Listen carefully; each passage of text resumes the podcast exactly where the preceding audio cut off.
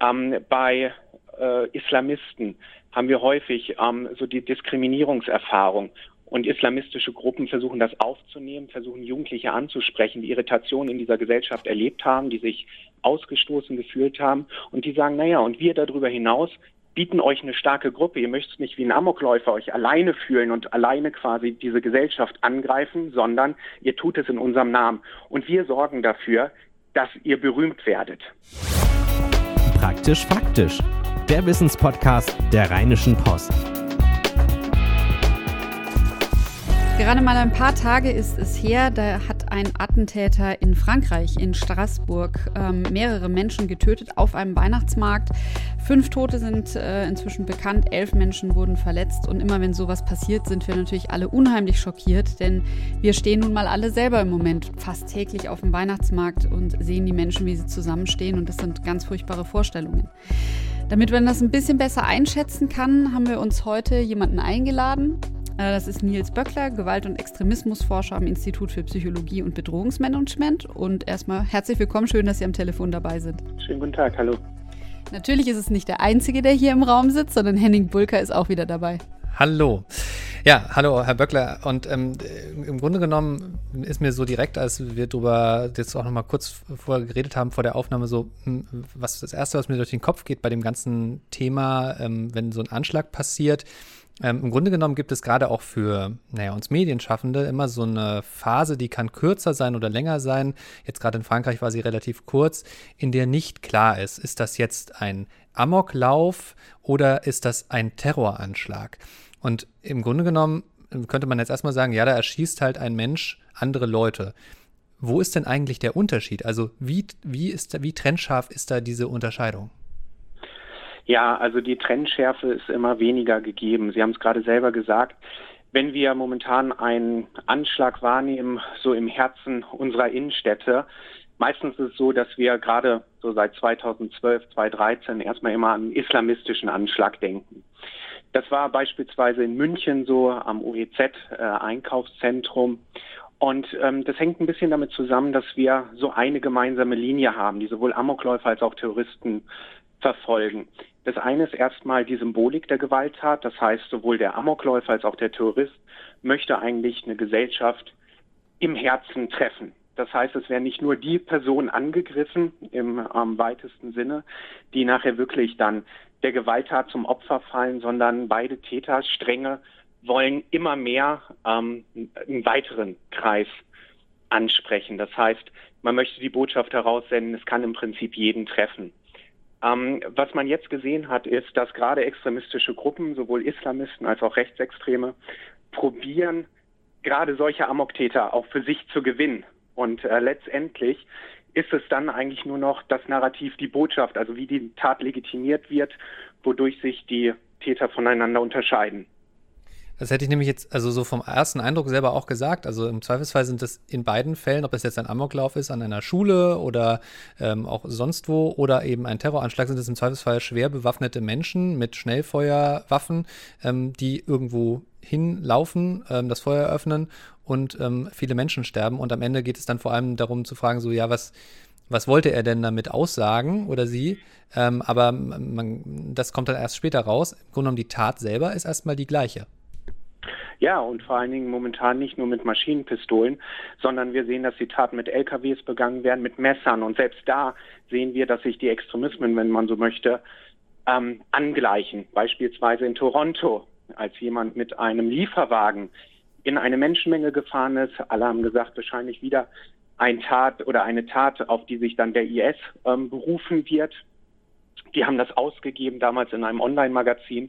Nehmt einen LKW, das ist einfach die einfachste Möglichkeit, um möglichst viele Menschen umzubringen.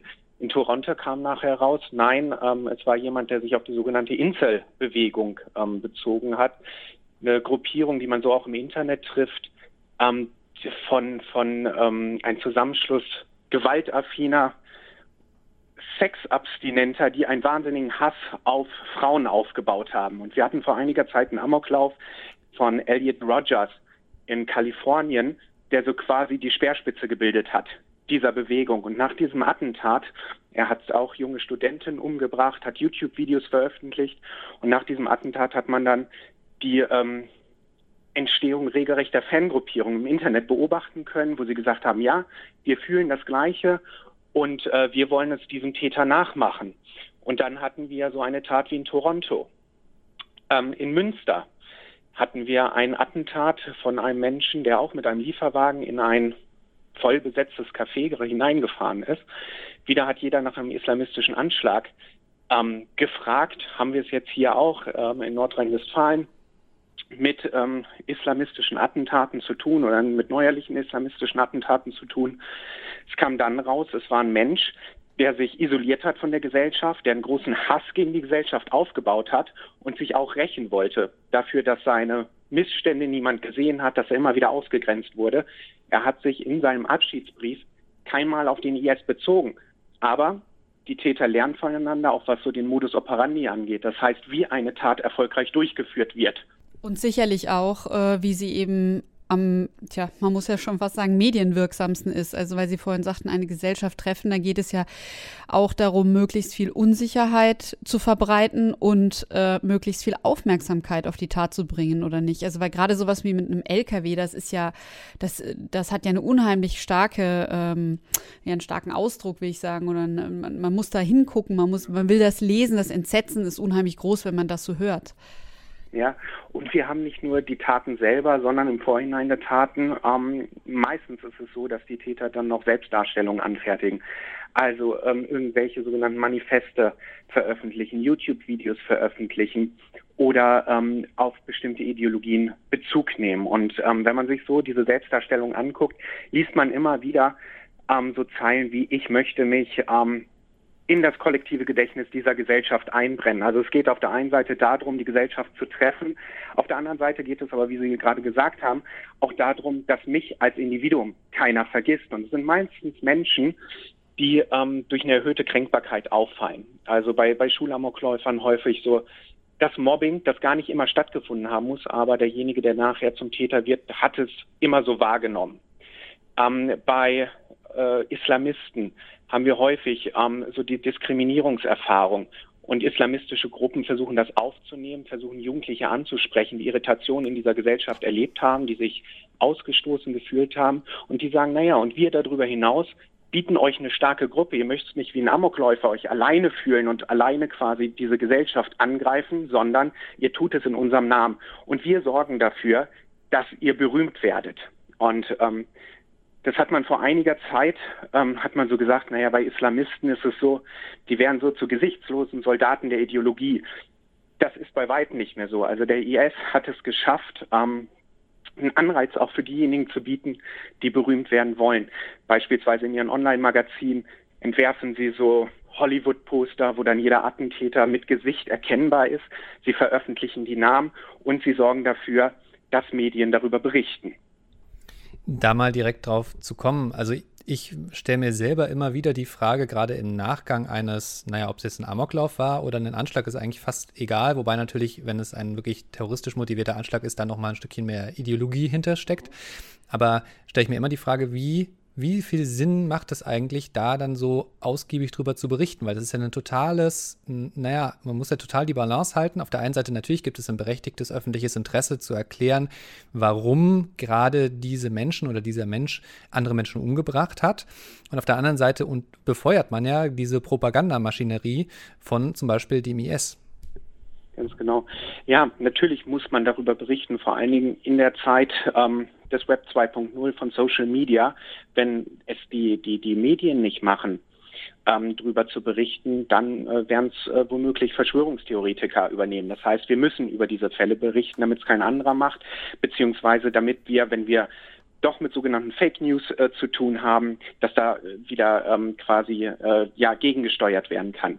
Nichtsdestotrotz ähm, ist es wahr, dass viele Attentäter sagen, ja, guck mal, wie es äh, in der Vergangenheit gelaufen ist. Diese Leute sind bekannt geworden, diese Leute haben es auf Seite 1 der Nachrichten geschafft, der Zeitung, ähm, der, der, der, der Fernsehnachrichten etc. Bei äh, München hat man gesehen, da konnte man im Prinzip live dabei sein, ja, während äh, noch gar nicht klar wäre, wer hat diese Tat begangen. Das kann für Nachahmungstäter, und das hat sich auch in der Vergangenheit gezeigt, ein großer, großer Ansporn sein. Wichtig ist es, sehr, sehr nüchtern über die Taten zu reden und keine Identifikationsgrundlage mit den Tätern zu geben. Also nicht äh, diese Täter so als düstere Helden verkaufen, weil das ist, damit vollenden wir quasi den Terrorismus. Das möchten auch die terroristischen Gruppen, dass so ein Mythos der Angst geschaffen wird. Auf der anderen Seite ist es aber auch, ähm, wie wir aus vergangenen Fällen sehen, ähm, relativ problematisch, wenn ich über die Täter berichte und da viel zu viel Bezug auf ihre Biografie nehme. Also was schiefgelaufen ist in ihrem Leben etc. Da haben wir auch von Schulamokläufen gelernt, wenn man das zu häufig gemacht hat, beispielsweise in München, der Täter der hatte ein Buch in seinem Jugendzimmer, Amok im Kopf, von einem Psychiater, der heißt Peter Langman, der hat sich mit Täterprofilen beschäftigt. Und offensichtlich war es äh, für diesen äh, jungen Menschen, der zum Täter in München wurde, sehr, sehr wichtig, sich mit anderen Biografien zu vergleichen, zu gucken, wie haben eigentlich äh, Leute vor ihm das wahrgenommen. Und einige haben dann gesagt, na ja, eigentlich das, was diese Täter in ihren Selbstdarstellungen ausgedrückt haben, das ist das, was ich immer gefühlt habe, was ich aber niemals ja, ähm, in Worte fassen konnte. Und sie haben mir gleichzeitig noch einen Ausweg gezeigt. Das heißt, wir müssen ein bisschen aufpassen, diese Identifikationsgrundlage zu schaffen. Bei vielen Tätern stand am Anfang so diese Zufälligkeit, dass sie das in den Medien mitbekommen haben und dann hat eine tiefere Recherche stattgefunden und dann hat irgendwann die Identifikation stattgefunden. Weil heutzutage im Internet wir werden ähm, es nicht verhindern können, dass sich Fangruppierungen bilden. Das heißt, die Medien können dann quasi den Einstieg bilden, dass diese Neugierde geschaffen wird. Und im Internet geht es dann weiter. Da finden Sie dann Leute, die das verherrlichen, die das glorifizieren und die sagen, naja, ich bin vielleicht selber gerade auf dem Weg. Und wir hatten es nicht selten, selbst bei den Einzeltätern, dass die im Internet ja so Brothers and Sisters in Arms gefunden haben, mit äh, denen die sich dann ausgetauscht haben über ihre Pläne. Das ist natürlich ein sehr fatales äh, Heldentum eigentlich. Ne? Ich meine, jeder Mensch kennt das ja, dass er sich mit äh, realen oder vielleicht auch fiktiven Figuren auch äh, ähm, assoziiert, dass man davon was lernt. Es kann eben tatsächlich ein Roman sein oder es kann eben der Sportler sein oder der Manager oder keine Ahnung, von dem man liest und dessen Erfolgsgeschichte man liest. Und hier wird die Geschichte eigentlich oder das Erleben genau umgedreht und die fatale Geschichte oder die Geschichte eines fatalen Helden Helden dann hergenommen, um sich daran zu orientieren. Ganz genau, und das versuchen ähm, extremistische Gruppen, also wir hatten vorhin ja auch die Unterschiede zwischen Amok und Terror angesprochen, extremistische Gruppen versuchen das Ganze zu professionalisieren. Das heißt, ähm, der, der womöglich am Anfang der Einzeltäter findet extremistische Netzwerke, die ihm genau das suggerieren. Du kannst durch uns erfolgreich Karriere machen. Du kannst dafür sorgen, dass dich niemand mehr vergessen wird. Und sie ähm, setzen ihre Propaganda so auf, dass Identifikation stattfindet. Also in diesem Online-Magazin ist es so, dass über Märtyrer berichtet wird. Also dieser Märtyrerkult ist im Prinzip nichts anderes, als Sie gerade geschildert haben. Ähm, Heldenverehrung. Ja, ähm, wir haben Anschläge in Deutschland gehabt, wo nachher in den Online-Magazinen berichtet wurde, der Bruder in Deutschland, der hat es genau richtig gemacht.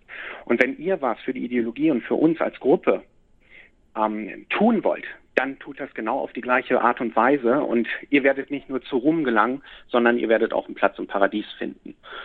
Und ähm, das ist natürlich sehr, sehr perfide. Ähm, es gibt mittlerweile psychologische Untersuchungen, die herausgefunden haben, dass da die extremistischen Gruppen eigentlich wie moderne Werbeagenturen funktionieren, ja, ähm, um Menschen zu radikalisieren. Da mal die äh, Anschlussfrage, macht es denn dann nicht Sinn, äh, quasi Anti-Werbung zu schalten? Also ich äh, überlege gerade so ein bisschen, wie geht man damit am besten mit um? Wie, wie, wie unterbindet man das am besten? Also gerade auch aus so einer, aus so einer, aus so einer, naja, letztlich staatlichen Sicht, aus Sicht der, ähm, der Sicherheitsbehörden.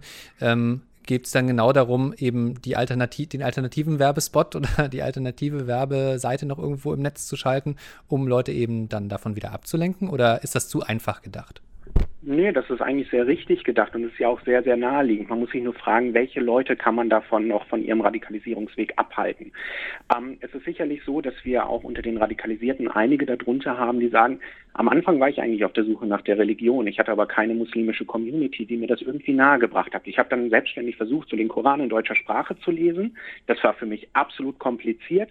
Und erst als ich dann beispielsweise im Internet auf Videos gestoßen bin von Salafistenprediger à la Pierre Vogel oder Abu Naji etc., die haben mir den Islam so ganz richtig erklärt. Und plötzlich habe ich ihn verstanden und habe das mit einem sympathischen Gesicht verbunden. Also es gibt beispielsweise Videos, wo dann Pierre Vogel erklärt, dass man den Islam in 30 Sekunden verstehen kann. Und ähm, das ist natürlich für die Menschen, die so auf so einer Schwarz-Weiß-Suche sind, was ist richtig, was ist falsch, woran kann ich mich halten im Leben, sehr, sehr verlockend. Für solche Menschen ist es natürlich, ähm, sehr, sehr sinnvoll, äh, gleichzeitig auch Gegenrede im Netz zu verbreiten. Das heißt, gleichzeitig zu zeigen, nein, das ist nicht der Islam, der ist viel, viel vielfältiger.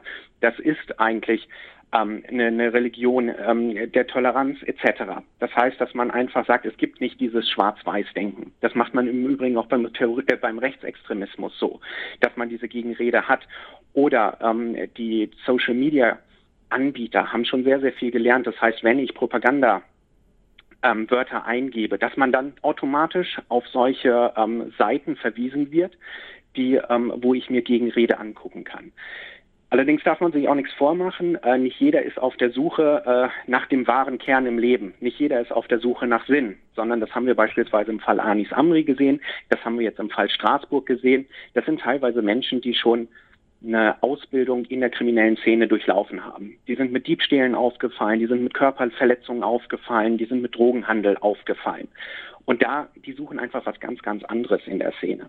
Da sind dann äh, Prediger, die ganze kriminelle Milieus quasi ideologisch aufladen und sagen, ja, wir helfen euch dabei, ihr könnt das machen, was ihr immer macht, aber diesmal für einen höheren Sinn. Es gibt andere da drin, die sagen, naja, als ich so in die Szene abgerutscht bin, habe ich ziemlich schnell gemerkt, dass ich dort zum Anführer emporsteigen kann. Das heißt, ich kann Menschen führen, Menschen bewundern mich etc. Solche Leute, die erstmal so tief drin sind, ähm, die wird man nicht einfach durch eine Gegenrede wieder abholen können, weil sie auf der Suche nach was ganz anderem sind, nämlich nach Freizeitwerk, nach sozialen Beziehungsmustern, nach äh, einer gewissen Gewalt, die sie vielleicht ausleben können. Genauso wie äh, Jugendliche auch, die vielleicht am Anfang auf der Suche nach Sinn waren, dann immer weiter hinausgezogen wurden aus ihren normalen sozialen Netzwerken, die dann irgendwann an einem Punkt angelangt sind und zu sagen, ja klar, diese Gegenrede, das versucht die Gesellschaft, aber in den extremistischen Milieus wird das dann quasi als Gegenpropaganda vorgestellt. Und man sagt dann, naja, das ist halt die Hirnwäsche der Gesellschaft, die äh, mich nicht auf den wahren Weg weiter wandeln lassen wollen. Das heißt, man muss immer ein gutes Timing haben und muss fragen, wen will ich eigentlich ansprechen.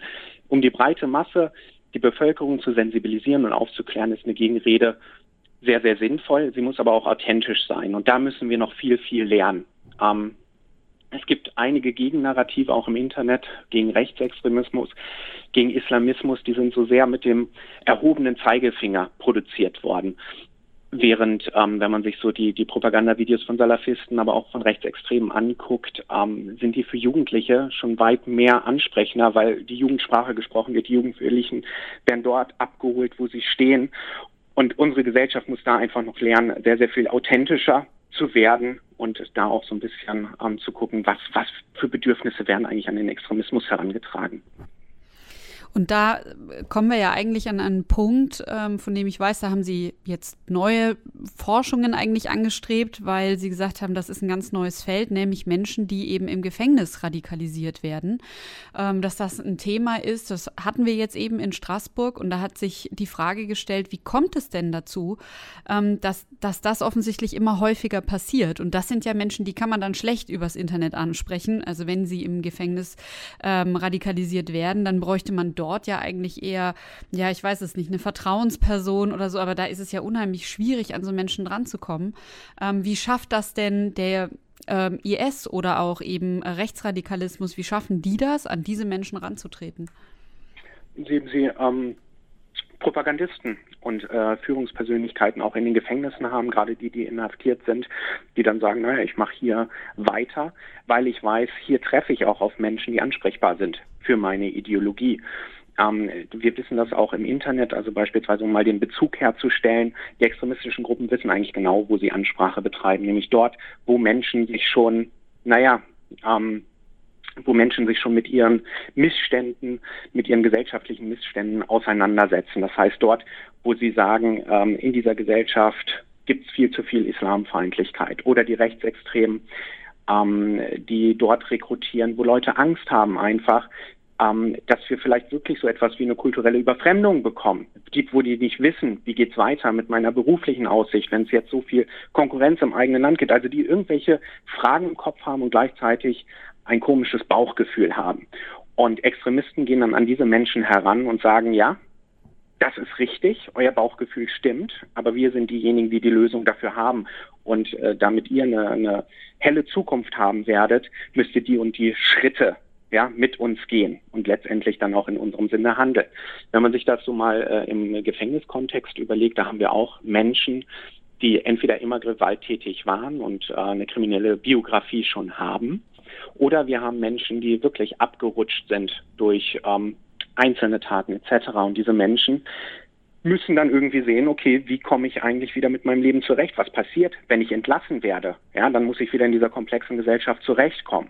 Und dann kommt äh, eine Gruppierung, sei es jetzt Islamist oder Rechtsextremisten, ähm, die sagen, ja, es gibt eigentlich ganz einfache Regeln in dieser Gesellschaft oder äh, ganz einfache Regeln in dem Leben. Wir geben dir diese Regeln nahe und äh, wir, wir unterstützen dich. Ähm, gleichzeitig gibt es äh, Aktionen auch äh, aus der islamistischen wie aus der rechtsextremistischen Szene ähm, in Richtung Gefangenenhilfe. Das heißt, wenn Rechtsextreme hineingehen, wenn Islamisten ins Gefängnis gehen, äh, gibt es Organisationen, die dafür sorgen, dass äh, diese Extremisten auf ihrem Weg bleiben. Ja, die ähm, Briefe zugesandt bekommen aus der Szene, die ähm, für die Webseiten geschaltet werden, damit diese Brüder und Schwestern quasi nicht in Vergessenheit geraten. Und das führt natürlich auch dazu, dass sie versuchen, dann ihre Ideologie im Gefängnis weiter zu verbreiten. Und da gibt es einfach sehr, sehr viele, die ähm, fragil in ihrem Identitätserleben sind, die dann dieses Schwarz-Weiß-Denken als etwas sehr, sehr Produktives für ihr weiteres Leben wahrnehmen. Und ähm, das erkennen wir auch daran, dass wir beispielsweise auch in unseren Analysen Menschen haben, die früher in einer gewaltorientierten Punk-Szene waren, dann waren sie in einer rechtsextremen Szene und sind dann als Islamist quasi wieder aus dem Gefängnis herausgekommen.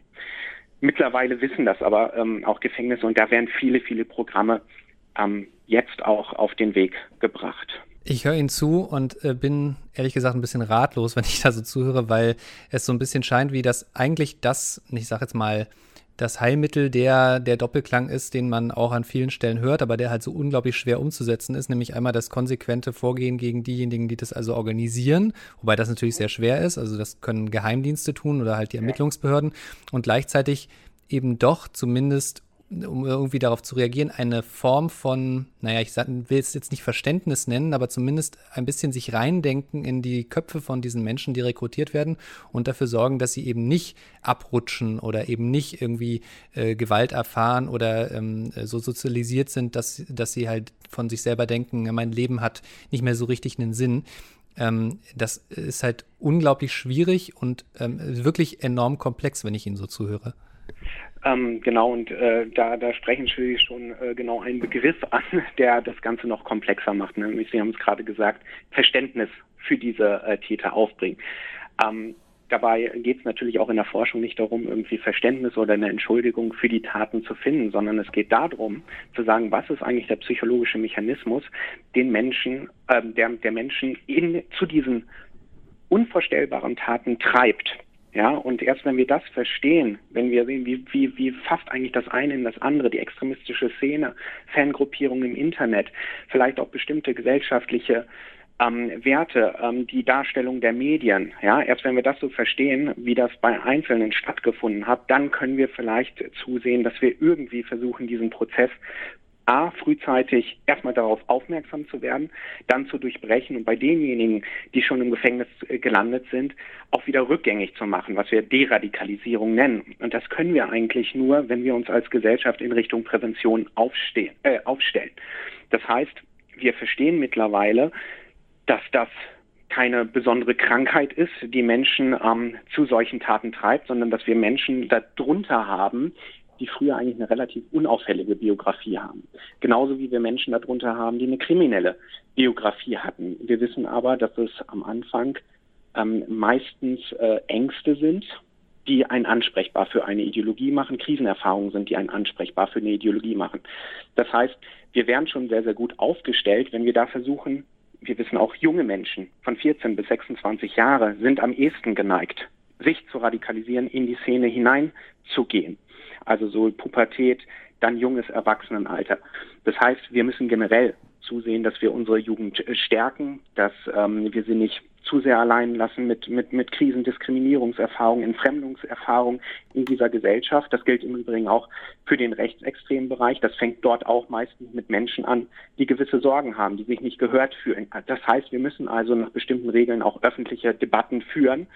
Debatten, die sich um auch kulturelle Identität drehen, die sich um Geschlecht drehen. Also beispielsweise, wenn ich ähm, an bestimmte Jugendliche denke, denke, die immer wieder auf Ehrkulturen Bezug nehmen und meinen dann wirklich, dass das, was extremistische Gruppierungen ihnen als Ehre verkaufen, dass das ihr Werk ist, den sie gehen müssen. Da gibt es beispielsweise Programme, wo auch Jugendliche mit arabischem, türkischem Hintergrund in die Schulen hineingehen und mal mit den Jugendlichen über Ehre sprechen. Kann ich Ehre auch gewaltlos, gewaltfrei ähm, erreichen? Das sind authentische Jugendliche, die dieselbe oder oftmals äh, viele Punkte der Biografie teilen und die hier zeigen, naja, wie geht es eigentlich auch anders? Wie geht es gewaltfrei? Wie geht es alternativ? Ja, und gleichzeitig ähm, auch, auch deutlich machen, ich bin auch ein Mensch, der gewaltlos lebt, aber trotzdem ähm, sich als, als ehrvoll empfindet. Das Zweite ist, das ist äh, im Prinzip schon die nächste Stufe, dass unsere Institutionen Früherkennung betreiben müssen. Wir wissen bei allen Taten, die in der Vergangenheit passiert sind. Und da gibt es mittlerweile auch äh, gut belegte Forschung zu, dass in ungefähr 80 bis 90 Prozent der Fälle, je nachdem, was wir uns angucken, terroristische Gewalt oder Amokläufe, dass da Menschen im sozialen Umfeld, sei es die Familie, sei es Kollegen, sei es, äh, sei es Vorgesetzte, durchaus mitbekommen haben, dass dort ein Mensch auf einem komischen Weg ist. Und dieses Komische, das konnten sie nicht beschreiben. Das heißt, sie hatten Bauchgefühl, Sie haben das aber nicht weitergegeben, weil sie den Menschen nicht weiter in die Krise ähm, stoßen wollten. Sie haben es nicht weitergegeben, weil sie gesagt haben, naja, Hunde, die bellen, die beißen nicht. Ne? Da waren das sogar äh, schon sehr, sehr konkrete Fälle, dass da jemand schon mal eine Waffe mitgebracht hat und gesagt hat, ja, beim zweiten oder dritten Mal packe ich sie auch aus. Und ich würde niemals scheuen, wenn mich jemand herausfordert. Der Kollege, der das mitbekommen hat, hat gesagt, ja gut, wie wahrscheinlich ist das, dass jemand aus meinem sozialen Umfeld äh, so eine ähm, gewalttätige Tat begeht und denkt immer, naja, es passiert in den oder in den Medien wird darüber berichtet, aber in meinem sozialen Umfeld wird das niemals passieren. Man kann sich das gar nicht vorstellen. Deswegen ist es hier wichtig, schon für frühe Indikatoren zu sensibilisieren, darauf hinzuweisen, Ansprechpartner bereit zu halten, auch beispielsweise in Schulen, in Unternehmen, in Behörden, wo Menschen, die davon mitbekommen, ähm, auch erstmal ihr Bauchgefühl weitergeben können. Und dort gibt es dann ähm, Ansprechpartner, die auch so ein bisschen wissen, wie kann ich Radikalisierung erkennen, wie kann ich Gefährlichkeiten einschätzen. Und wir sehen auch, dass sich natürlich in diese Richtung immer mehr auch die Sicherheitsbehörden aufstellen. Ja, dass wir hier auch Instrumente haben, nach denen Radikalisierung bewertet wird. Dass keiner mehr aus einem Bauchgefühl oder aus der Erfahrung heraus Gefährlichkeitseinschätzung ähm, vollzieht. Sehr, sehr spannende Einsichten. Wer sich äh, noch mehr äh, darüber informieren möchte, warum Menschen zu Terroristen und Amokläufern werden, so ist der Untertitel von ihrem Buch, der kann genau das lesen. Das heißt von Hass erfüllt und ist im MVG Verlag erschienen. Nils Böckler hat es zusammen mit seinem Kollegen Jens Hoffmann geschrieben und äh, ja, eine sehr empfehlenswerte Lektüre. Vielen Dank, Herr Böckler, für Ihre Zeit heute. Dankeschön für Ihr Interesse. Und äh, falls ihr jetzt sagt, ähm, ja, das war wirklich, ähm, das ist ein Thema, das euch unheimlich nachhaltig beschäftigt, beschäftigt und da gibt es noch Fragen, die ihr einfach gerne stellen würdet. Oder andere Themen, von denen ihr sagt, die beschäftigen euch und irgendwie kriegt ihr immer nicht so richtig einen Experten, um äh, alle Fragen zu beantworten. Dann schreibt uns an praktischfaktisch.rheinische post.de, praktisch faktisch in einem Wort und dann gehen Henning und ich los, suchen einen Experten, geben euch Antworten und dann bringen wir Licht ins Dunkel. Für heute war es das eigentlich. Und Henning? Frohe Weihnachten. Frohe Weihnachten. Bis bald. Keine Lust, auf die nächste Episode zu warten? Frische Themen gibt es rund um die Uhr auf rp-online.de.